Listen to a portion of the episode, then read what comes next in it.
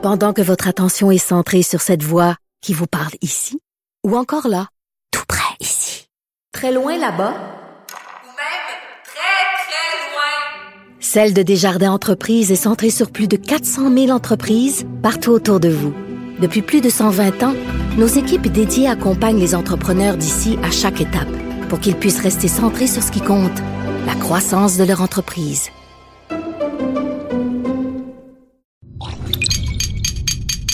Cube Radio.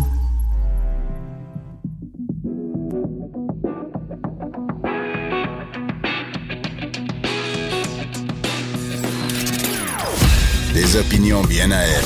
Sophie Durocher. Son franc-parler ne laisse personne indifférent. On n'est pas obligé d'être d'accord. Bonjour tout le monde, c'est Sophie Durocher. Très contente de vous retrouver après une semaine euh, d'absence. Je voudrais d'abord commencer en remerciant Caroline Saint-Hilaire qui a pris la relève pendant ma semaine de relâche. Alors merci Caroline d'avoir tenu le fort. Très contente de vous retrouver. Alors écoutez, euh, je j'ai passé donc, euh, je le cacherai pas, une semaine au soleil. Et oui, une vraie semaine de relâche dans le sud. Et aujourd'hui, je fais vraiment le cliché de la fille qui revient du sud. Je porte jamais, jamais de blanc d'habitude parce que j'ai moi-même la peau blanche, blanche, blanche comme une aspirine. Mais aujourd'hui, juste pour vraiment en, enquiquiner mes collègues, j'ai mis une chemise blanche pour faire ressortir mon tan. Oui, j'ai fait ça. J'ai fait ça aujourd'hui, mais euh, ça durera pas parce que déjà demain, euh, je vais être redevenu pâle comme je le suis d'habitude. Écoutez, c'est la semaine de relâche pour beaucoup, beaucoup de gens cette semaine. Moi, c'était la semaine dernière. Bon, on peut pas changer ça. Mais beaucoup, pour beaucoup de gens, cette semaine, c'est la semaine de relâche. Et euh, je lisais ce matin dans le journal un sondage drôlement intéressant, un sondage mené par Léger pour le réseau pour un Québec famille. Et on apprend que le tiers des parents d'enfants du primaire ou du secondaire considère la semaine de relâche comme une source de tracas. Je comprends très bien les circonstances. C'est sûr que si tu travailles à temps plein, que tu as plusieurs enfants, euh, et surtout des enfants du primaire, parce qu'à la rigueur au secondaire, tu peux dire, bon, ils peuvent rester à la maison ou aller chez des amis et tout.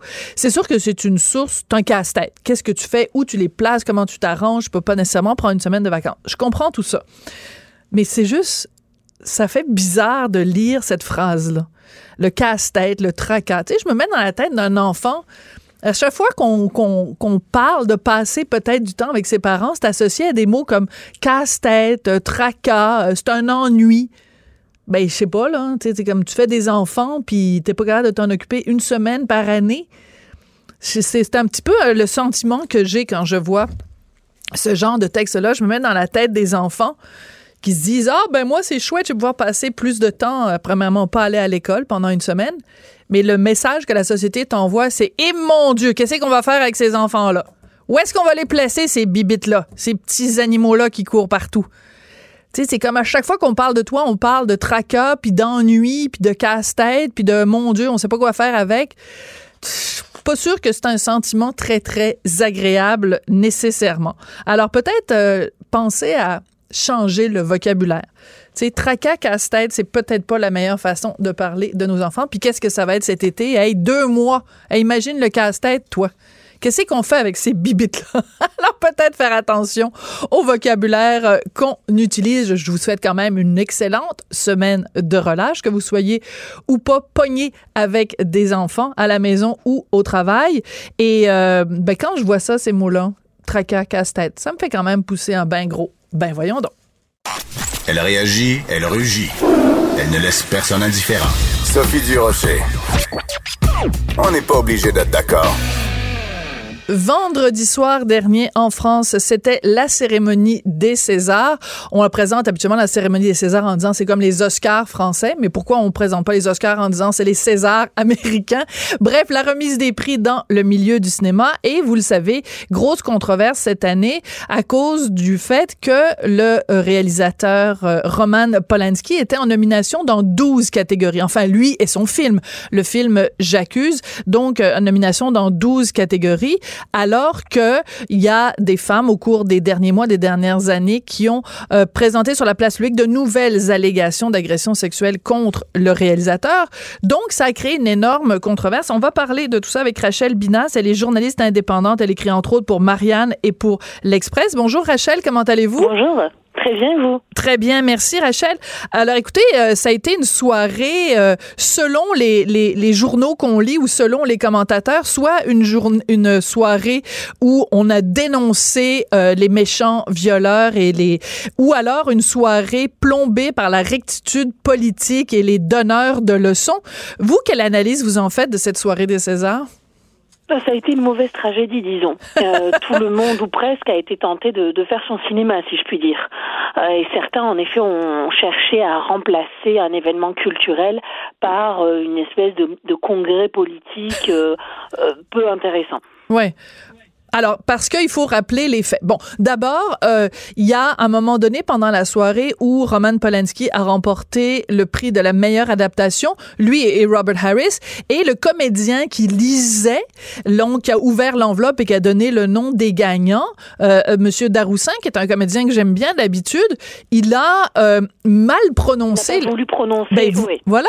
Donc, on n'est même pas capable, dans cette soirée où on honore des artistes, on, mélange tout. En fait, on a, il, a, il a sciemment refusé de prononcer comme il faut le nom d'un artiste qui venait de gagner un prix. C'est quand même, euh, je trouve ça très dérogatoire. Tout le, monde, euh, tout le monde en a profité pour faire pour faire son show. Alors Ouais. lui, voilà, refusant de prononcer le nom du du gagnant, hein, sachant que euh, Polanski allait recevoir de toute façon un prix avec 12 nominations et un film un film de qualité. euh, on savait forcément qu'il allait recevoir euh, des Césars. On a également les déclarations d'Adèle Hanel qui Ouais. euh, qui voilà qui explique que la justice nous ignore, donc on décide d'ignorer la justice, souhaitant donc remplacer euh, le, le droit par la morale. Euh, on peut se demander hein, quel message ça envoie là et Mhm. quelle société se, se dessine alors. Euh, et puis plus largement, donc le, le ministre de la Culture également. Ça, c'est euh, important, français, oui. qui- Ouais. qui a expliqué que ben, ce prix était un mauvais signal, euh, une espèce comme ça d'ingérence de la part d'un d'un ministre, alors que euh, je crois que la principale chose qu'on peut saluer, c'est l'indépendance de l'institution. Voilà. C'est-à-dire qu'en fait, après, si on peut ne pas être d'accord avec le fait qu'un prix a été remis à euh, Roman Polanski con- concernant, con- sachant les allégations qui pèsent contre lui, puis sachant aussi le fait qu'en 77, il a quand même été euh, condamné pour avoir euh, agressé une jeune fille de 13 ans. Mais à partir du moment où on dit il est en nomination, et puis il y a quand même 200 personnes qui ont travaillé sur son film, donc est-ce que les 200 Exactement. personnes qui ont travaillé sur son film doivent être pénalisées? Donc, Adèle Haenel, euh, quand on a nommé euh, Roman Polanski comme étant gagnant du, du prix meilleure réalisation, elle est sortie de la salle en criant la honte. Et ce qui est surprenant aussi, c'est que Florence Foresti, donc qui est euh, humoriste, qui animait la soirée, ben elle a refusé de remonter sur scène et elle a écrit sur Instagram juste le mot écœuré. Donc on a l'impression que tout le monde euh, se prononce sur le bien fondé du prix remis à Polanski. C'est quand même Oui, et puis tout le monde semble découvrir une affaire qui, comme vous l'avez rappelé, a quand même quelques années maintenant. Euh, Florence Foresti, soit dit en passant, euh, qui a comparé donc, euh, qui a décrit, qui a présenté euh, le film J'accuse comme un film des années 70 traitant de la pédophilie. oui. Euh, À cause du titre, J'accuse, Moi, c'est plutôt ça qui m'a écœuré, si vous voulez. Euh, Oui. c'est c'est plutôt ce genre, ce genre de propos. Si certaines personnes ont des difficultés à euh, séparer l'homme de l'artiste, à reconnaître qu'il est récompensé là pour son travail en tant que réalisateur et pas euh, pour ses, ses qualités humaines. Si certains ne veulent pas voir que c'est un grand réalisateur, libre à eux, mais pourquoi participer à une telle cérémonie dans ce cas-là? Oui. Quel était l'objectif? Voilà, puis Florence Foresti, elle savait donc qu'il était en nomination dans 12 catégories. Si ça la lui levait tellement le cœur de participer à ça, ben elle avait juste à dire je n'anime pas les Césars euh, cette année. Même chose pour Adèle. Haenel. Certes, le cachet était important, hein, Oui. on- je peux la comprendre, mais, mais surtout en quoi cela fait avancer le débat en fait? Euh, déjà sur quels critères et à partir de quand euh, on décide d'exclure un homme de la vie publique, médiatique, culturelle, hein, parce que c'est de ça qu'il s'agit, et, et hum, parce que là voilà, on a l'impression qu'on cherche une espèce de, de figure symbolique des violences faites aux femmes, une espèce de, de catharsis dans le but comme ça de purger notre société. Mais en quoi concrètement ça fait avancer le débat, la question féministe? Il n'y aura pas de nouveau procès. Euh, Samantha Gamer, la, la, la victime principale, se dit elle fatiguée de cette situation. Elle a l'impression, je cite, qu'on exploite euh, son histoire. Alors que je voilà, j'ai j'ai un petit peu du mal à comprendre quel était l'objectif, si ce n'est une espèce de, de, de mise en scène hein, de la part de, de, de ce qui ressemble à, à, des actrices, encore une fois, dans une mauvaise tragédie. Hein. Oui, parce qu'Adèle Haenel, on a tous vu cette image où elle se lève là, puis elle est vraiment fâchée, puis elle marche d'un bon pas et elle crie la honte et tout. Puis là, on la voit descendre l'escalier pour sortir de, mon Dieu, cette salle des Césars absolument euh, horrible. Bon, alors, il y a eu quand même d'autres euh, d'autres euh, coups d'éclat. Vous l'avez mentionné. Donc, Florence Foresti, quand même, c'est assez particulier quand elle, plutôt que de prononcer le mot de Polanski, elle voulait même pas prononcer son nom. À un moment donné, elle l'a appelé donc Hatchoum, Pompon, Tata et tout. Je veux dire, Hatchoum, c'est quand même un des sept nains et ça fait référence au fait que Roman Polanski n'est pas quelqu'un de très grand. Et On peut je... dire qu'il est petit. On peut dire qu'il est petit. Voilà. Donc, un petit nain. Et donc, euh, moi, je trouve que euh, ce serait totalement inacceptable dans un autre contexte qu'on euh, ridiculise quelqu'un sur son physique. Mais pour Polanski, à partir du moment où on a déclaré qu'il était la cible de la soirée, tous les coups sont permis. C'est buffet à volonté. Ah Tout le monde peut se servir. Il faut rappeler quand même que Florence Foresti est une humoriste. Oui, oui, bah, bien sûr. que c'était simplement une forme de sketch, etc. Maintenant, le mépris, on l'a senti, hein, je pense pas d'ailleurs qu'elle s'en est cachée. C'était c'était très clair. Mais mais là encore une fois, pourquoi pourquoi tout simplement euh, s'être déplacé Surtout pour quel résultat euh, Je pense pas que que la cause euh, se, puisse avancer euh, de la mhm. sorte. Et j'ai l'impression qu'on fait surtout plus de mal à un film, à un grand film, qui n'est pas le meilleur film de Polanski, mais qui reste un grand film, qui méritait les prix qu'il a reçus. voilà, sous, couvert comme ça de, de, se draper de vertu. Oui, alors, donc ça a été une soirée où on a vraiment la, la, rectitude politique a vraiment transparu à beaucoup de, de moments. Et entre autres, à un moment donné, il y a euh, une actrice, donc euh, Aïssa, attendez, il faut que je retrouve. Maïga, ouais. Oui, voilà, euh, Maïga. Et donc, elle est montée sur scène. Elle devait présenter un prix qui est le prix du meilleur espoir féminin. Et là, elle s'est lancée dans un grand discours. Elle est noire, hein? c'est une actrice qui est noire. Oui, d'origine sénégalaise. Voilà. Et elle s'est lancée dans un long discours. Ça a duré cinq minutes quand même pour quelqu'un qui vient juste présenter un prix. Et elle a, bon, elle dénonçait le manque de diversité, ce qui est possible, ce qui est peut-être un point qui est, qui est, qui est important. Euh, Et euh, sauf qu'elle a commencé en disant, euh, moi quand j'arrive dans des grandes assemblées comme ça, je commence tout le temps en comptant le nombre de noirs dans la salle. Et là, elle a commencé à compter les gens noirs pour dire finalement mais il y a juste étaient très mal à l'aise hein. oui et là on voit on a vu des images et même excusez-moi de le mentionner mais même des comédiennes noires dans la salle. il y, en a, y en a deux à un moment donné il y en a une qui s'est retournée vers l'autre et qui a dit mais qu'est-ce qui se passe? Personne comprenait. C'est quoi ça de commencer à, à compter les gens selon la couleur de leur peau? La dernière fois qu'on a fait ça en France ça s'est mal terminé c'est le cas de le dire. Euh, En effet, son discours était déjà euh, euh, pas très intéressant, euh, mal dit et pas drôle. Et je pense qu'elle elle voulait jouer la carte de, de l'humour, mhm. euh, ce qui n'a pas fonctionné du tout. À partir du moment où elle expliquait que ça serait intéressant de compter le nombre de noirs dans la salle, là, là, elle a jeté, elle a jeté un froid. elle a comparé également Cassel à, je cite, un Renoir, parce qu'il jouait le voyou dans la haine, tout en expliquant qu'il était dommage, exactement, que les noirs soient limités à des rôles de voyous ou de femmes de ménage. Alors qu'elle-même, elle, a fait cette analogie, donc c'était assez assez surprenant. Elle était là pour tenter de promouvoir une idéologie diversitaire euh, en, en réalité plus, plus anglo-saxonne qu'autre chose. Euh, et puis euh, quand elle explique comme ça que euh, il y aurait une, espèce de problème dans le cinéma français, euh, on devrait peut-être lui rappeler que Les Misérables a été largement récompensé. Quand vous regardez euh, les, les, les, différentes couleurs de peau à la tribune, euh, on est loin de votre couleur blanche aspirine avant les vacances. et puis Parasite qui a été récompensé, qui est un film exceptionnel, là aussi, je pense qu'il y a une forme de diversité et qui méritait encore une fois. à partir de là, si on commence à compter le nombre de noirs dans la salle, est-ce qu'on doit compter aussi le nombre de blancs dans les équipes de foot? Enfin, où on met la limite? Voilà. alors ça, c'est intéressant. C'est pas français. Oui. Alors ça, c'est oui, ça c'est pas français. Et c'est là que je trouve que c'est intéressant, Rachel, et c'est pour ça que que je voulais vous parler ce matin, parce qu'à un moment donné, quand il y avait eu la victoire de la France euh, à, euh, au football, euh, il y avait un politicien, je sais pas si c'est Le Pen ou je me souviens plus qui, qui avait dit ouais, mais il y a pas beaucoup de blancs sur l'équipe de France. Et il s'était fait rabrouer en disant ben ce sont tous des Français, on va pas commencer à compter. Et de toute façon, quand on parle de quelqu'un qui est français, on se fout de la couleur de sa peau.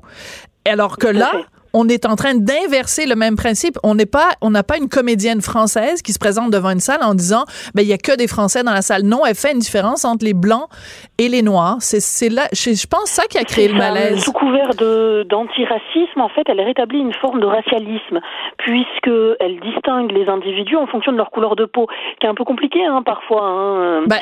Euh, et elle essaye de tirer des conclusions qui, en plus, euh, peuvent se retourner contre la cause qu'elle prétend servir. Donc, elle rentre dans un processus extrêmement dangereux, en plus d'être euh, particulièrement biaisé et faux, parce que euh, encore une fois, euh, quand on regardait là cette cérémonie des Césars, Ouais. on n'avait pas l'impression d'assister à une cérémonie de couleur blanc aspirine, vraiment Ouais. pas. Parce que Vraiment pas. Et je pense qu'elle oublie une Mhm. chose, ou en fait, elle, ou elle omet quelque chose. C'est quelque chose, d'ailleurs, il me semble que partagent les Français avec les Québécois. C'est que en France comme au Québec, on ne naît pas étranger, on le devient. Euh, par défaut, euh, euh, vous êtes français. Certes, il y a, je, je nie pas, hein, que parfois il peut avoir des comportements racistes de certains, mais, mais par défaut, vous, vous appartenez à la nation, vous appartenez au peuple. Voilà. Et c'est intéressant quand même de mentionner que pendant des années, et je pense que c'est même encore le cas aujourd'hui, en France, un des acteurs français les plus adorés, les plus adulés, c'est Omar Sy qu'on a vu dans Les Intouchables et dans plein d'autres films. Et euh, je pense qu'il y a personne en France qui va dire euh, Omar Sy, on l'aime pas parce qu'il est noir. Je veux dire, c'est un des, un des comédiens préférés des Français. Et Corrigez-moi si je me trompe. Bien sûr, bien sûr. Yannick Noah aussi arrive souvent en bonne place dans les classements. Euh, donc, euh, donc non, le- les Français euh, aujourd'hui, dans leur grande, très grande majorité, n'ont pas de problème avec avec les Noirs. Et, là encore, Aïssa je pense, a un, discours qui, qui est à la fois faux et en plus inutile et contre-productive. Mm. Euh, cette espèce de, de voilà de logorée racialiste euh, est extrêmement dangereuse et, et en plus je pense que les premiers perdants euh, ce seront les, les, les gens de couleur eux-mêmes. Euh, donc quand euh, elle explique euh, nous avons survécu au blackface, aux tonnes de dealers, aux terroristes, tout en expliquant que euh, euh, Vincent Cassel a joué le Ben rôle oui. d'un Renoir, d'un noir parce qu'il était voyou, euh, on se demande un petit peu ce qu'elle cherche à prouver. Euh, je crois qu'elle-même ne le savait pas beaucoup. Hein. Oui. Alors, c'est intéressant parce que sur, euh, sur les médias sociaux, il y a plein de gens qui lui ont répondu en disant, ben, si vous voulez qu'on commence à compter le nombre de noirs qu'il y a dans la salle, est-ce qu'on peut faire la même chose quand il y a des émeutes, quand il y a des gens qui cassent des vitrines? On va commencer à calculer combien il y a de personnes euh, qui sont noires parmi les, les fauteurs de troubles. Ah, là, tout d'un coup, ça, c'est moins drôle. C'est moins drôle et puis et puis surtout, quelle est la signification? Ben oui. Euh, quelle est la signification à partir de quand on est considéré comme blanc ou noir ou c'est- difficile hein, à l'heure du, du, du métissage et des Ouais. origines diverses. Et puis qu'est-ce qu'on essaye de prouver derrière Ouais. Euh, là en l'espèce ça n'avait vraiment pas lieu d'être. Euh, elle a tenté euh, elle a tenté de faire son show de faire son cinéma. Force est de constater que ça a échoué. Même le public qu'elle voulait rallier à sa cause euh, est resté plutôt circoncé et, et quelque part tant mieux. Tant mieux que la greffe ne puisse pas prendre euh, dans le pays qui est le nôtre. Oui. Alors, il y a, euh, ce qui est intéressant, c'est que donc après cette soirée euh, des Césars, il y a Virginie Despentes, qui est une, une, une écrivaine extrêmement connue en France, très populaire, qu'on connaît aussi très bien ici au Québec. Elle a écrit Vernon Subutex, elle a écrit, bon, plein d'autres livres. Elle a écrit une tribune dans euh, le journal Libération, mais complètement déchaînée en disant, euh, en mettant tout, en fait, dans le même euh, paquet, en dénonçant ce qui s'était passé au César, qu'on avait rendu hommage à un violeur, puis qu'à partir de maintenant, on va tous faire comme Adèle Haenel, on va se lever puis on va sortir. Et ça s'est un petit peu retourné contre elle parce qu'il y a plein de gens qui ont ressorti une, un texte qu'elle avait fait paraître en 2015 quand il y avait eu les attentats à Charlie Hebdo, où elle avait écrit un texte euh, rendant hommage aux frères Kouachi, donc ceux qui ont, Ouais. qui ont commis les attentats. C'est peut-être pas une super bonne idée de la part de Virginie Despentes. euh, Non, non, c'était peut-être pas le meilleur emblème ou la meilleure porte-parole de cette cause qui veut que donc désormais on se lève et on se barre. Je crois que c'était le titre justement de de la tribune euh, qu'elle a publiée dans, dans Libération. Euh, c'est si vous voulez, je ne sais pas, je sais pas à quel point ce genre de choses peut prendre. Euh, j'ai l'impression que ça ne fait écho euh, que certaines certaines personnes hein, et dans un certain monde, un microcosme euh, universitaire, médiatique, intellectuel, mais que quand on sort un petit peu, aucun Français lambda n'est véritablement convaincu par ces mhm. espèces d'effets de manche. en effet, alors après, bon, on peut avoir évolué sur certaines questions, etc. Parce que ce qu'on retrouve aussi parfois chez certaines personnes qui aujourd'hui euh, décide de s'en prendre à Polanski, euh, des photos ou des déclarations qui étaient vraiment élogieuses à l'égard de Polanski. Voilà, l'heure d'Internet, il est difficile de, de se faire oublier.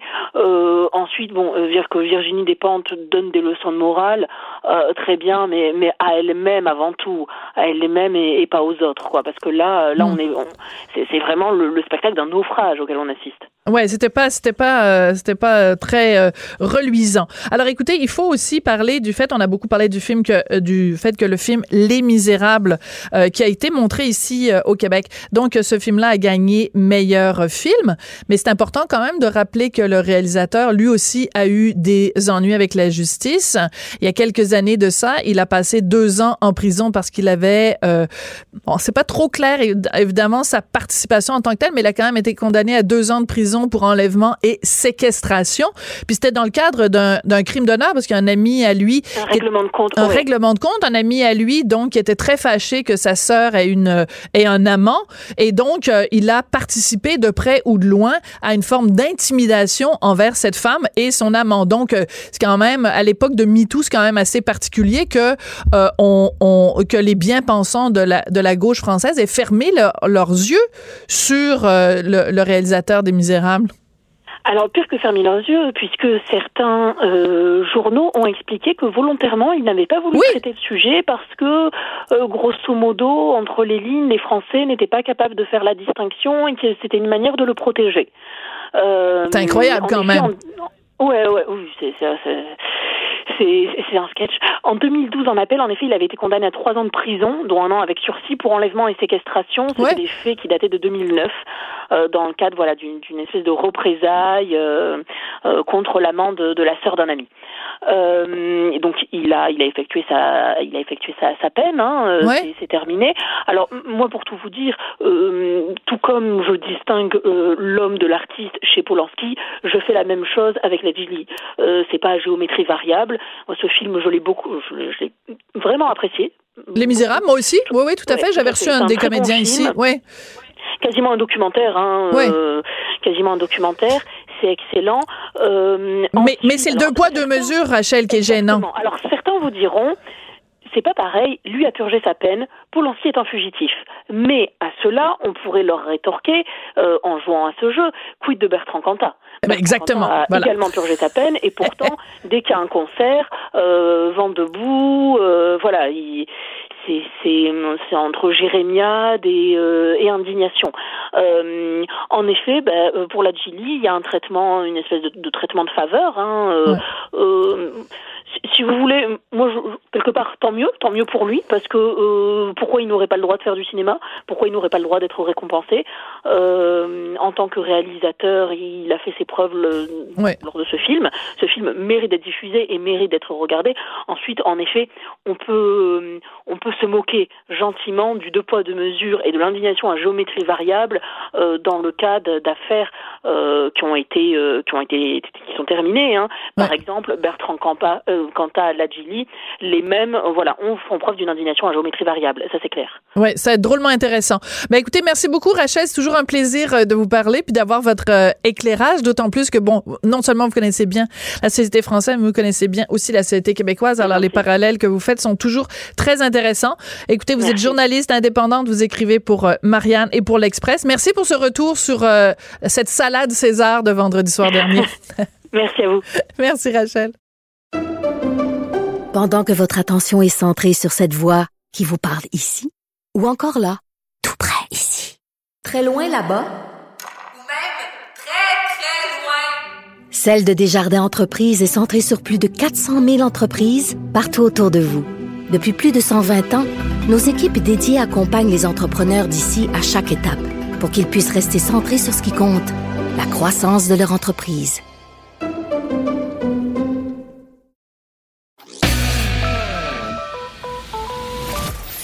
Cette dernière chronique fait jaser? Écoutez pourquoi.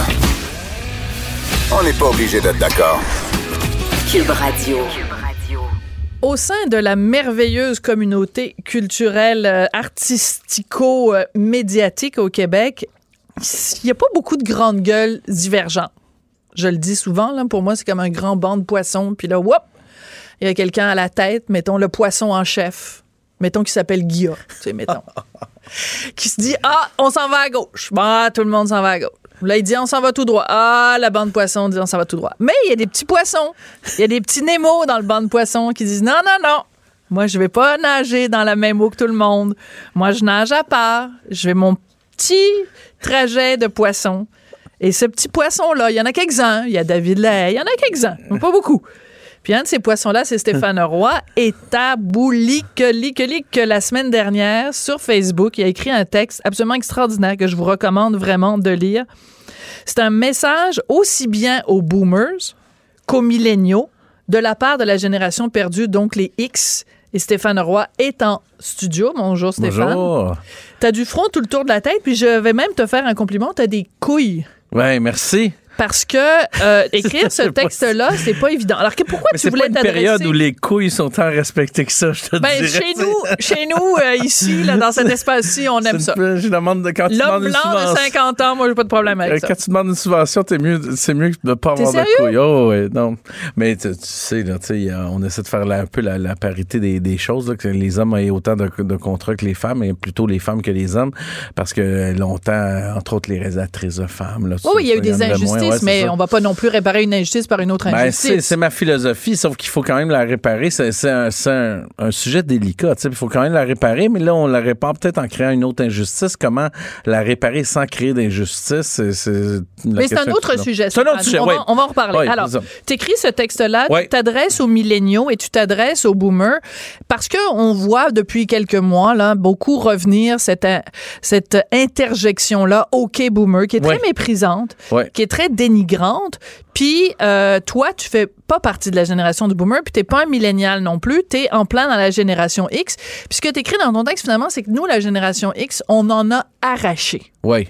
Ça n'a pas été facile pour les X. L'enfer. Bon, un, un, le, tout le- le- l'emploi était bouché par les, les, les, les baby boomers qui étaient vraiment nombreux. Là, Tu sais, ils ont bouché ça pendant 30 ans. On n'avait aucune, euh, aucune, aucun espoir de, de monter dans une compagnie au niveau de la hiérarchie ou quoi que ce soit. Euh, mais tu sais, cela dit, ce texte-là, il était vraiment en réaction au fait que les boomers puis les milléniaux se pognaient là, depuis une couple de temps. Moi, je suis pas trop pro euh, euh, ces guerres-là là, antigénérationnelles, in- in- intergénérationnelles, là, comme genre euh, boomers. Puis, mais là, je me suis dit, c'est drôle, on parle pas des X. Puis là, mes enfants sont mis à me dire, OK, boomers à moi. Hein? Là, j'ai dit, ben oui, ils vont dire, OK, boomers. Là, j'ai dit, je suis pas un boomer, je suis un X. Et il y avait aucune idée c'était quoi un X. quoi? Donc, c'est la preuve que c'est justement une génération sur laquelle on a mis un X et ça. dont on ne parle jamais. C'est ça. De là, l'idée d'écrire un texte là-dessus, avec un, un sarcasme. Parce que, Oui, oui. évidemment, tu sais, euh, c'est pas on généralise quand on écrit un texte comme ça. Forcément, on, on va pas dans les, les cas spécifiques, sinon, ça serait interminable. Tu on va de pas toute dans les cas quand on d'exception. parle d'une génération, déjà, c'est une généralisation. Ouais, c'est une généralisation. Parce que c'est comme si on disait tous les gens qui sont nés à- avant 1961 avaient telle, telle, telle caractéristique. Impossible. C'est des gens qui ont quelque chose en commun, mais c'est pas tous pareils. Non, on les peut- millénaux sont pas tous pareils, mais ils ont un fait. certain nombre de caractéristiques en commun du fait que le monde dans lequel ils sont venus au monde est pas le même que le monde dans lequel toi puis moi C'est exactement. Et ce qu'ils ont laissé aussi, on peut les juger Oui. un peu sur ce qu'ils ont laissé pendant qu'ils étaient euh, dans, au pouvoir, par exemple, les boomers. Tu sais. Fait qu'on peut, on peut parler de ça, mais bon, c'est des généralisations, puis on va pas dans les cas spécifiques. Et il y a beaucoup de boomers que j'adore, il y a beaucoup de milléniaux que j'adore, mais je voulais parler des X parce que les X, on se faisait traiter d'ok boomer puis je sentais que toutes les X autour de moi étaient écœurés de ça. Et le texte a été partagé plus de 2000 fois, là, C'est 2500 fois. Ouais. C'est énorme sur Facebook. Et j'ai eu autant des bons mots de milléniaux que de boomers. Ah, ben ça, que de X parce que, mais ceux qui étaient capables de lire entre les lignes, euh, qui Ben, étaient capables de comprendre. de lire point. là. Ouais, de lire, de voir le sarcasme derrière ça, de voir aussi que euh, c'est comme un doigt airs par rapport justement au fait qu'on nous avait obligé, oublié. Et vu que c'est la génération X, la génération X, c'est la génération un peu punk. Donc, qu'est-ce qu'a fait la génération X? Ben, elle lève le doigt et elle dit fuck off, moi je continue mon chemin. C'est un peu, c'est un peu ça le, le texte. Puis j'ai- j'aimais ça aussi remettre en, tu sais, c'est parce que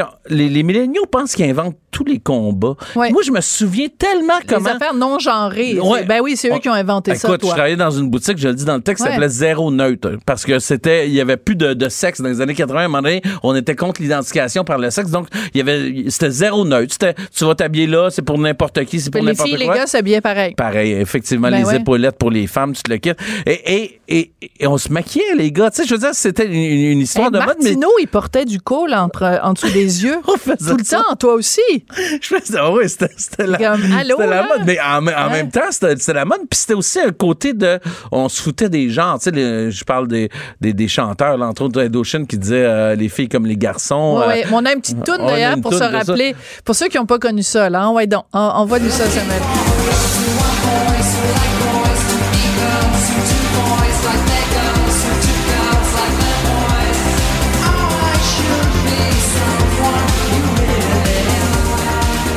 Font les filles, les gars font les, Ben oui. les gars, tu sais, on se tape Tout un peu n'importe. Tout était mélangé. Donc, je voulais. Mais, mais, mais C'est-à-dire qu'on n'a pas différent. besoin de, de, de, de, de séparer tout le monde en autant de groupes pour comprendre simplement une idée de base qui est il faut être ouverture, euh, ouvert à la la sexualité de l'autre. Après ça, toutes les, les, les, les compartiments de Mm. sexualité différentes, on s'en fout à partir de l'idée où tu dis oui, je suis ouvert à la sexualité de l'autre, peu importe la sexualité de l'autre. t'en- T'enveloppes tout. Après ça, ça fait comme des guéguerres de tranchées entre les, les différents groupes. Puis je trouve que la, la, le- la sur cloison, je sais pas. Cloisonnement? Cloisonnement, ouais, le, Cloisonnement, le ouais. cloisonnement de, de, de tout le monde par plein de, de name tags inventés. étiquettes? Les étiquettes, ça. Je suis plus capable. Je trouve que ça crée des guerres en- entre les différents groupes. Tu sais, je trouve que ça crée du clivage puis euh, euh, de la polarisation, c'est tout. Oui. Il y a quelque chose de très particulier. C'est qu'à cette époque-là, en effet, quand les filles s'habillaient comme des gars, les gars s'habillaient comme des filles, on s'ha- toutes des vêtements unisexes, puis c'était comme on s'en, on s'en foutait, tout ça. Il y avait une sorte de nonchalance. Ouais. On prenait ça en riant, puis c'était comme... Mais aujourd'hui, j'ai l'impression que cette même réalité-là de dire, bon, on est fluide, on est non-binaire, on est ci, on est ça, les gens sont comme craqués. C'est ça. C'est comme, appelle. Puis là, si tu t'appelles pas mon beau, mon beau, mon, le bon pronom, là, si tu me dis il au lieu d'être sais, je vais elle, capoter. ben, je vais être offensé. C'est une génération quand même. Encore une fois, je veux pas faire de généralité, mais il y a beaucoup de monde offensé. Je pense pas qu'à l'époque, une fille qui s'habillait comme un gars ou un gars qui s'habillait comme une fille était offensé si on le prenait pour euh, quelqu'un Non, ça passait inaperçu, donc. surtout que c'était très présent dans la mode. On pense à, à Gauthier en France, Ben oui. euh, tout ça. C'était, euh, c'était, vraiment ça le ton. Fait qu'effectivement, là, il y a comme une revendication sur tout. Puis les X, on est tannés parce que aussi on l'a pas eu facile, puis on n'a pas pu revendiquer parce qu'on n'était pas nombreux, parce qu'il fallait survivre, parce qu'il fallait travailler. On a travaillé comme des fous, les X. Les gens, ils imaginent pas comment on a travaillé pour faire notre place. Il y avait rien. D'où les travailleurs euh, autonomes. Les travailleurs autonomes, là, dans le fond, c'est du monde qui travaillait tout seul de chez eux parce, à chercher une job. Puis c'est comme ça qu'on a, on a fait les travailleurs autonomes. Moi, j'étais travailleur autonome avant de commencer à travailler. Là. Fallait Ouais. que je sois travailleur autonome. On était très proactifs. On créait nos affaires. Les milléniaux aussi. Mais c'est, juste que nous, tout était bouché. Mais on- personne a souvenir de ça. On me disait, vous avez aucun avenir parce que le- les jobs sont prises. Puis quand vous allez, quand vous allez, quand les jobs vont être libres, ben vous allez être rendu trop trop, tard, vieux. vous allez Et c'est un peu ça. Moi, j'ai vieux. 50 ans, 51 ans. Mettons que, bon, moi, je travaille dans le milieu des arts, mais je travaillais pas dans le milieu des arts, là. euh, ce serait Ton le moment où je pourrais me trouver une job, mais je commence à être vieux. Remarque que chez McDo, ils commencent à en- engager beaucoup de monde Ben très oui, vieux. maintenant, hein, c'est ouais. le plein emploi, c'est le plein emploi. Euh, il y a un mot qui revient beaucoup dans le texte que tu as écrit, c'est le mot euh, plaindre, se plaindre. C'est une génération qui se plaint beaucoup, qui est, qui est offensée, oui, mais qui se plaint tout le temps. Toi, tu as, des, t'as des, des, des enfants. Comment tu le fais pour les élever pour qu'ils soient pas une génération de plaignards? Ben, c'est drôle parce que, étant donné qu'on discute beaucoup au souper, euh, ils sont ici avec moi aujourd'hui, mais on discute souvent euh, pendant le souper d'opinion, puis on, on aime ça discuter de différents points de vue. Puis des fois, ils me parlent qu'ils obstinent des profs à l'école par rapport à des sujets, parce que effectivement, il y a, y a- il y a un côté comme euh, au niveau des, des profs, là, ça m'inquiète parce qu'il y a un côté comme euh, on essaie d'inclure les enfants dans la dans le, le- la démarche actuelle générale. là. Tu sais, Ouais. on, on- on dirait qu'il y a comme une espèce de pas, je dirais pas un lavage de cerveau, mais tu sais comme genre Ils euh, ont brigadé. Ouais, les embrigadés dans une. Tu sais, quand tu penses que Xavier Camus est prof, là, c'est inquiétant. Là, tu sais, c'est-à-dire que il y a Je des. sais pas de qui tu parles. tu sais pas qui. c'est bon. Aucune idée. Aucune idée. Alors, euh, c'est, c'est inquiétant parce que tu te dis, ces gens-là, ils vont embrigader dans des, dans des théories, dans une mentalité vraiment. Euh, Vraiment fermés, fermés à, à l'autre. Tu sais, ils pensent être ouverts, mais enfin, en fait, ils sont plus fermés que, que nous, on l'était. Parce que dès que l'opinion est différente, bon, ils, ils- ils- deviennent fâchés, mais aussi, c'est par rapport à ils sont fermés quand c'est pas comme eux autres voudraient que ça soit, complètement. Puis ils se disent ouverts. On est ouvert à tout, mais ils sont ouverts seulement sur des principes de de de, de, hum, de pensée magique, là, genre euh, ce qui, qui est de bon ton de dire, ce qui est de bon ton de faire. euh, c'est c'est vraiment l'idée de, de la moralité qui revient, la moralité qui revient, qui censure tout. On, a- on a ça partout, là. On n'avait pas ça, nous autres. On était contre la... Tu sais, quand on, on était contre les religieux à ce Mais temps, ils défendent, ils défendent des religieux par, par principe de... Bon, on- parlons-en, ça. L'interdiction, de, le, le rapport que nous, on avait, notre génération, à la religion, parce que on était aussi, la génération d'avant avait tellement souffert de la mainmise de l'Église catholique, On l'a sorti, d'ailleurs. on l'a sorti. Puis là, quand on voit la nouvelle génération qui est à, à genoux, puis à plat ventre, puis qui trouve ça extraordinaire, puis qui se fait laver le cerveau, évidemment, par les cours de ECR, moi, je trouve ça décourageant. Ben, le retour du religieux. Surtout que le- le- la religion, c'est quand même la, la pire façon là, pour, euh, pour euh, faire monter de l'homophobie partout parce qu'ils sont, ils sont homophobes tout le temps. Tu sais, que ce soit la religion catholique, la religion euh, musulmane, ils sont homophobes. Là. Tu sais, un homme qui aime un homme, ça se peut pas. Alors qu'on avait dépassé ça, puis là, ça revient parce qu'on dit, ah, faut respecter euh, la, la religion, la, la- la liberté de croyance. Mais oui, mais quand tu tolères des intolérants, je pense que ça nuit à quelque part à la tolérance. Point à la ligne, tu sais. Puis je pense que c'est c'est ça qui est en train de, de- de se passer un peu partout, de penser que que d'accepter des intégristes l'intégrisme religieux, euh, des, des machistes, Peu importe la peu religion. importe la religion, catholique, tout ça. Puis les extrémistes, là, peu importe les extrémistes religieux, euh, euh, catholiques, euh, euh, islamistes ou euh, ou même juifs, ben, tu penses que en acceptant ça, en essayant de respecter ça, tu vas faire avancer la société? Mon œil, c'est des dogmes et les dogmes, on les voit de plus en plus partout. À l'université, il y a des dogmes. Tu peux plus parler de ceci, de cela. Il y a des dogmes, il y a des règlements. C'est rendu super super réglementé au niveau de la morale, c'est de la, mo- la moralité qui revient complètement.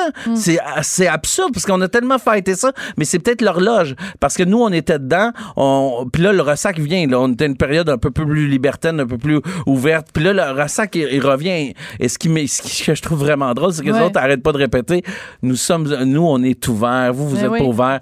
Moi j'ai un gros bémol là-dessus, Eux, je ils sont pense progressistes, puis je les pense autres pas qu'ils sont si progressifs. Moi, je pense régressifs, surtout eux autres, ouais. Ouais, un- La gauche autre- régressive. Un là. autre euh, euh, euh, aspect dont tu parles dans ton texte, c'est, tu dis, et ça, je trouve ça très intéressant, tu dis les mouvements féministes à notre époque travaillaient pour l'égalité homme-femme, pas pour la démonisation du genre masculin. Ouais. Tu trouves que c'est ça, la, la- la jeune génération de, de féministes, c'est comme ça Ben, que ça se construit?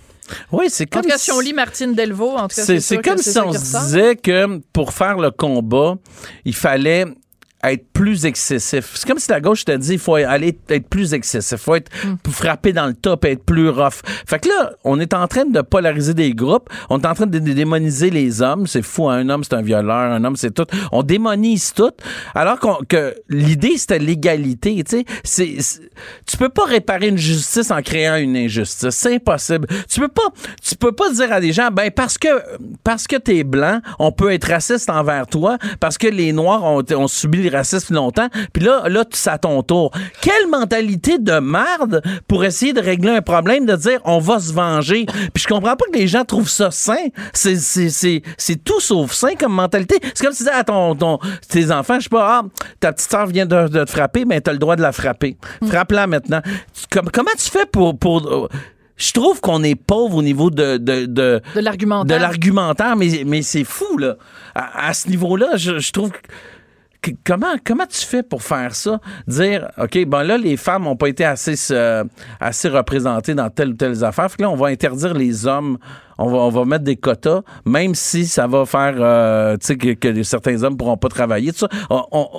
Dans le fond, on, on crée, une injustice en voulant réparer une injustice. Puis d'après moi, il y a une façon plus saine de le faire. Il faut la trouver, mais il y en a une, c'est sûr. Ouais. Écoute, euh, tu parles de toutes sortes euh, de sujets. Tu dis, bon, évidemment, tu parles de racisme, etc. Bon. Moi, je veux savoir, toi, là, tu t'appelles Stéphane Roy, t'es es comédien, t'es euh, euh, scénariste, t'es réalisateur, t'as ta pièce, là, euh, Garçon, qui est super rigolote, qui va d'ailleurs être présentée le 4 mars à Sherbrooke, le 7 à Shawinigan, le 14 à Saint-Jean-sur-Richelieu, le 17 à Amos. Puis après, au tournoi. Quand tu prends position comme ça sur Facebook, quand tu viens ici m'en parler à Cube, Ouais. C'est quoi le prix à payer après pour Stéphane Roy? Dans ton milieu, dans ton, dans ton domaine, dans ton, auprès de tes pairs. Je pense qu'il y en a beaucoup. Je pense que je paye beaucoup plus de prix que je pense parce que moi, j'imaginais tout le monde très ouvert à, à discuter de quoi que ce soit. Mais des fois, force est de constater que tu te dis, ah, je suis peut-être barré de telle, telle place à cause que je donne mon opinion, à cause que, euh, tu sais, je, rencontre Sophie, je rencontre Richard euh, pour des discussions, je rencontre euh, euh, du monde qui sont un peu contestés. C'est comme, tu sais, je suis pas... J'aime mieux... Il y, y a un de mes amis qui me dit t'es beaucoup, tu sais, t'es beaucoup, tu dis ton avis, des fois on est d'accord, des fois on n'est pas d'accord, des fois ça fait du bien de t'entendre, puis on, mais dit, malgré tout ça, là, malgré tout ça, malgré le fait que ça te nuit puis tu te le t'es resté un esprit libre. Hmm, C'est un, c'est un un grand mot, mais j'ai aimé ça, l'idée d'être un esprit libre, c'est-à-dire de pouvoir dire ce que je pense, mais c'est les répercussions financières qui sont tough, en fait. Ouais. C'est que oui, oui.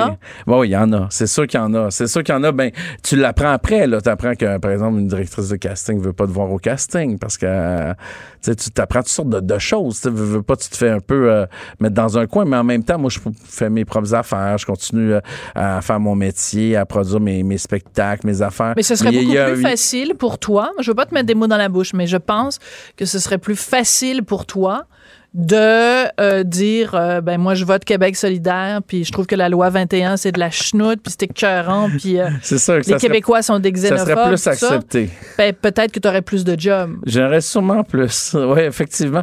Mais. euh, Peut-être que tu aurais moins de facilité par contre à te regarder le soir dans le miroir. Je sais pas, mais en fait, il y a une chose qui est sûre, c'est que j'y pense pas beaucoup. Quand j'écris, là, ça vient vraiment du cœur. Ce texte-là, là, Ouais. euh, que j'ai écrit, là, puis ça paraît parce que ceux qui l'ont lu, ils ont, souvent ils me disent, ah, c'est génial, c'est comme un élan du cœur, ça fait du bien. ça- C'est vraiment, ça part du cœur. Et j'ai pas trop de, de malice dans la vie. En fait, je suis pas un gars malicieux. Je veux pas de mal à personne, en fait.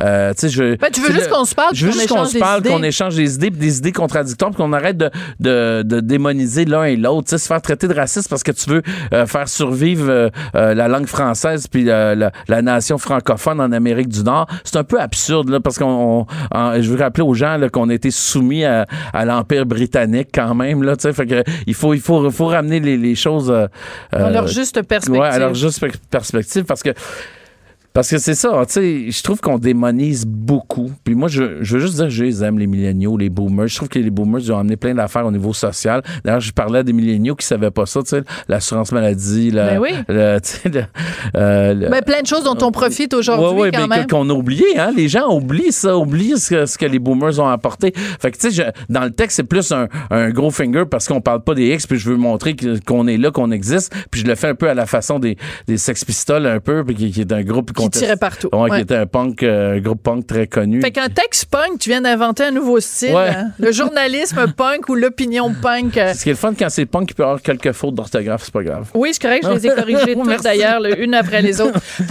Ma tante Sophie, c'est ça qu'elle fait. Euh, écoute, euh, merci beaucoup, Ça euh, Stéphane, d'avoir pris la défense des gens de notre euh, génération. Moi, je suis une 65, toi, t'es une? 68. Ah, t'es Ça veut un dire que toi, 68. t'es euh, t'es début boomer, genre. Non, même pas. Ah, je sais même plus. c'est même je plus, hein, parce Je que ça bouge un. Peu. M'en fous un peu, honnêtement. Tu Ouais. vois, j'ai dit ma, ma date de naissance, j'aurais pas dû, mais je m'étais promis que euh, j'en parlerais plus parce que, tu sais, comment c'est, les femmes après 50 ans, on se fait écarter. Fait que je dis plus mon âge, mais là, je viens de le dire. Mais t'es Bon. la radio, c'est quand même bien, là. La radio. Ouais, mais il y a une caméra là. Ah, il y a une caméra là. Hey hein, je Stéphane savais pas, Roy, je me suis toujours un plaisir de te voir et de te parler. Donc ta pièce Garçon, une pièce euh, humoristique, 4 mars à Sherbrooke, 7 à Shawinigan, 14 à Saint-Jean-sur-Richelieu et 17 mars à Amos. Puis allez donc voir sa pièce, peu importe ce que vous pensez. Ouais, parce de que c'est une pièce humoristique, mais on parle Ben des oui. générations un peu dedans. On rit. On rit. C'est drôle. Hey, merci beaucoup fait Stéphane plaisir. Euh, Roy. Pendant que votre attention est centrée sur cette voix qui vous parle ici, ou encore là, tout près ici, très loin là-bas, Ou même très, très loin. Celle de Desjardins Entreprises est centrée sur plus de 400 000 entreprises partout autour de vous. Depuis plus de 120 ans, nos équipes dédiées accompagnent les entrepreneurs d'ici à chaque étape pour qu'ils puissent rester centrés sur ce qui compte, la croissance de leur entreprise. Tout le monde a droit à son opinion. Elle requestionne, elle analyse, elle propose des solutions. Sophie Durocher. On n'est pas obligé d'être d'accord. Le mois de mars, c'est le mois de la nutrition. Donc, euh, c'est un mois pendant lequel on pense euh, plus que d'habitude à ce qu'on met dans notre assiette et ce qu'on fait trois fois par jour. On va en parler avec euh, Isabelle Huot, qui est, euh, comment on dit? On dit docteur en nutrition, di- diététicienne, ça se dit plus, Isabelle? Ben, c'est parce que diététicienne, ça fait un petit peu péjoratif, ça fait Ah trop diète, alors Ah. que nutritionniste, c'est un terme protégé maintenant. Et puis c'est plus euh, c'est plus large. Tu sais, diète, ça fait trop années 70, là. Donc maintenant, c'est diététiste nutritionniste, euh, docteur en nutrition parce que, comme Richard Béliveau, docteur en biochimie, parce que parce que j'ai un doctorat en nutrition. Puis au Québec, ben, on peut pas mettre le docteur devant le nom, donc je peux pas m'appeler docteur Isabelle Huot, alors que euh, dans les autres provinces, puis en Europe, c'est- on peut utiliser le terme docteur devant le nom. Ah ben ça, je savais pas qu'au Québec, on n'avait pas le, le droit. Ben écoute, moi, je, je m'en fous des conventions. Je t'appelle docteur docteur Huot, ça me fait super plaisir. Appelle-moi Maître du Rocher. Appelle-moi Maître du Ah, Rocher, parce que moi, j'ai une maîtrise en journalisme. Alors écoute. Bon, c'est vrai, ça, Bon. Maître du Rocher, c'est parfait. Bon, alors, euh, alors, docteur Huot, écoute, on va parler donc de ce, ce à quoi il faut qu'on réfléchisse pendant ce mois-là. En fait, je dirais réfléchir, mais en fait, il faut pas trop non plus euh, que ça se passe entre les deux oreilles, notre rapport à la nourriture. C'est justement quand ça se passe trop entre les deux oreilles que on oublie le plaisir. Ben, c'est justement, c'est vraiment ça qu'on veut mettre de l'avant en mars, puis améliorer la relation avec les aliments, parce qu'après 25 ans de pratique de clinique privée, je me rends compte à quel point les gens, bon, la fameuse expression manger ses émotions, les gens ont une relation un petit peu malsaine avec les aliments, puis comme tu dis, on oublie le plaisir parce que on mange par solitude, par ennui, par anxiété, par stress, par jalousie, par envie. Il y a beaucoup d'émotions qui vont amener cette relation un peu trouble avec les aliments. Puis comment se sortir de ça? Ben, d'abord en prendre conscience que peut-être on a une relation problématique. Puis là, on, on parle pas nécessairement de troubles alimentaires parce que c'est sûr qu'on on peut avoir de la boulimie, de l'hyperphagie boulimique, il y a différents troubles alimentaires où là, ça devient vraiment envahissant et, et- et on a des pertes de contrôle tous les jours. Mais ce que je me rends compte dans ma pratique privée, puis aussi dans les conférences que je donne, c'est que perdre le contrôle ou manger non pas par faim réel, mais par faim euh, émotionnelle, ça touche beaucoup, Oui, hein. beaucoup de gens. Absolument. Puis en, en mars, c'est c'est ça que j'ai envie que les gens prennent conscience de ça, puis se dire, ben, ou, ou peut-être qu'on écoute notre série préférée le soir. Est-ce qu'on a une faim réelle pour grignoter notre popcorn ou nos chips? Ou c'est une habitude, ou c'est parce que c'est juste réconfortant euh, d'écouter la télé puis de dire ah enfin j'ai un petit moment pour moi et ce petit moment pour moi vient nécessairement avec la nourriture. Oui, c'est des questions drôlement intéressantes, mais moi à chaque fois que je te parle, je reviens tout le temps à ça. Il y a 60 ans, les gens Mm-hmm. là, nos ancêtres, nos, nos grands-parents, peu importe, ils mangeaient parce que ils avaient faim puis qu'ils avaient besoin d'énergie pour accomplir les tâches. C'est récent dans l'histoire de l'humanité que le fait de manger soit dissocié complètement de un besoin énergétique. C'est c'est récent dans l'histoire de l'humanité là. Oui, et, et, et ce que je pense, c'est que le fait qu'on a énormément de qu'on n'avait pas à l'époque, en tout cas nous, les repas en famille, c'était vraiment, vraiment important. Ah oui, moi Là, aussi. l'est de moins en moins. Euh, c'était des grandes tablées, je pense à mes grands-parents Mm. aussi, puis c'est vraiment le contexte social du repas qui était très, très important. Puis à ce moment-là, ben, on était un petit peu plus connectés avec nos signaux de fin de société. Et il n'y avait pas aussi, bon, euh, euh, les gens faisaient moins de régimes aussi, qu'on pense les, les régimes très restrictifs. Mais on n'avait pas qui font en besoin? Ben, c'est justement, puis il y avait une dépense énergétique qui était supérieure aussi. Puis même moi, je me souviens au secondaire, là, on était tous à peu près de poids normal. Là. Il, il y avait peut-être une personne en excès de poids, alors que maintenant qu'on fréquente les écoles, ben, on se rend compte qu'il y a 25 des enfants qui sont en excès de poids. Puis ce qui est corrélé à ça, ben, c'est beaucoup j'écoute la télé en mangeant, Ben, sur la tablette en mangeant. Fait que c'est sûr que si on fait quelque chose d'autre en même temps, on est beaucoup moins connecté sur nos signaux de fin Ouais. de société. Là. Écoute, Isabelle, j'ai vu l'autre jour, j'ai entendu euh, une dame qui est à la tête d'une clinique qui vient en aide avec les problèmes de poids pour les jeunes et elle disait Oui. qu'elle voyait maintenant ce qu'elle n'avait jamais vu avant, des jeunes de 14 ou 15 ans qui ont des chirurgies bariatriques. Les deux bras m'en sont tombés. Oh! Oh, OK, ça, j'ai pas entendu ça. Je sais qu'il y en a beaucoup qui souffrent de diabète et autres, mais là, c'est rendu sérieux. C'est rendu- c'est rendu sérieux. C'est déplorable en même temps de, de faire une chirurgie à 14 ans quand tu peux encore modifier tes habitudes de vie et, et, et, et finalement ne pas avoir besoin Mm. d'une chirurgie bariatrique. Là, c'est quand même une opération très sérieuse. Euh, J'avoue que c'est un peu choquant. C'est choquant, hein? Bon, ben Oui. écoute, je, je vais essayer de retrouver cette équipe, puis euh, je ferai, je ferai une entrevue Oui. avec cette personne-là, parce que vraiment, moi, ça m'a- ça m'avait jeté à terre. Écoute, on parlait tout à l'heure de regarder la télé euh, en, en soupant. Euh, Tu cites une statistique dans ton texte de ce matin, tu dis 45 des Canadiens qui regardent la télé en soupant. Oui. Comment, pour les Oui. gens qui nous écoutent, là, qui regardent en effet la télé en soupant, sans, sans évidemment, l'idée, c'est pas de faire la morale ou de dire euh, c'est pas correct. Comment tu peux encourager des gens à redécouvrir le plaisir de se parler en mangeant? Oui, et c'est tellement, tellement important. Puis d'ailleurs, toutes les études le montrent. Les gens, les gens qui mangent en famille ont des meilleures habitudes de vie, sont moins stressés, moins anxieux. Ça fait du bien de parler de sa journée, de parler de ses projets, de, de, de, de juste se réunir puis de parler. Encore là, il y a peut-être des gens qui nous écoutent. Oui, moi, je suis seule, je souffre beaucoup de solitude. Euh, la télévision, c'est un compagnon. La tablette, c'est un compagnon. C'est sûr que les gens qui vivent seuls, c'est pour ça que je parlais des cuisines collectives dans mon article, Oui. c'est important aussi d'avoir un tissu social et, de ne pas s'isoler euh, constamment. Là. Ouais, c'est important. Mais des fois, tu vois, euh, mettons, tu vas au restaurant, puis euh, il y, a, il y a des familles, puis là, tu vois les enfants installés devant. Écoute, j'ai vu ça en vacances, là, à un moment donné. Ouais. Une famille, papa, maman, les deux enfants, et les deux enfants avaient devant eux un gros iPad, mais sur un stand, là. Ce qui fait que le, le- le stand était tellement gros que les enfants n'avaient même pas de contact visuel avec leurs parents. Puis on a Et été là pendant une semaine, on les voyait le midi, on les voyait le soir. Puis là, on se dit, ben, pendant une semaine, ces gens-là ont pas vu dans les yeux de leurs enfants pendant qu'ils mangeaient. J'étais découragée. Ah, c'est décourageant. C'est vraiment, vraiment décourageant. Puis c'est ça, c'est la solution facile en disant bon ben je vais être tranquille euh, pour manger, j'occupe les enfants, mais tu sais, c'est, c'est, c'est, c'est tellement dommage. Fait que profitez du mois de la nutrition pour manger en famille, prendre le temps de savourer les aliments et puis de reconnecter avec les signaux de fin de satiété. Il faut se déconnecter. Hein, la connexion virtuelle. Il faut être déconnecté puis se reconnecter sur le plaisir de manger. Isabelle, docteur Huot, c'est toujours un, plaisir de vous parler. Merci, maître. Merci, ça fait plaisir. Je voudrais remercier Samuel Boulay-Grimard à la mise en onde, Hugo Veilleux à la recherche. Ben, ça s'est pas mal passé pour une, une journée de retour. Bon, je m'en vais euh, prendre soin de mon bronzage naturel.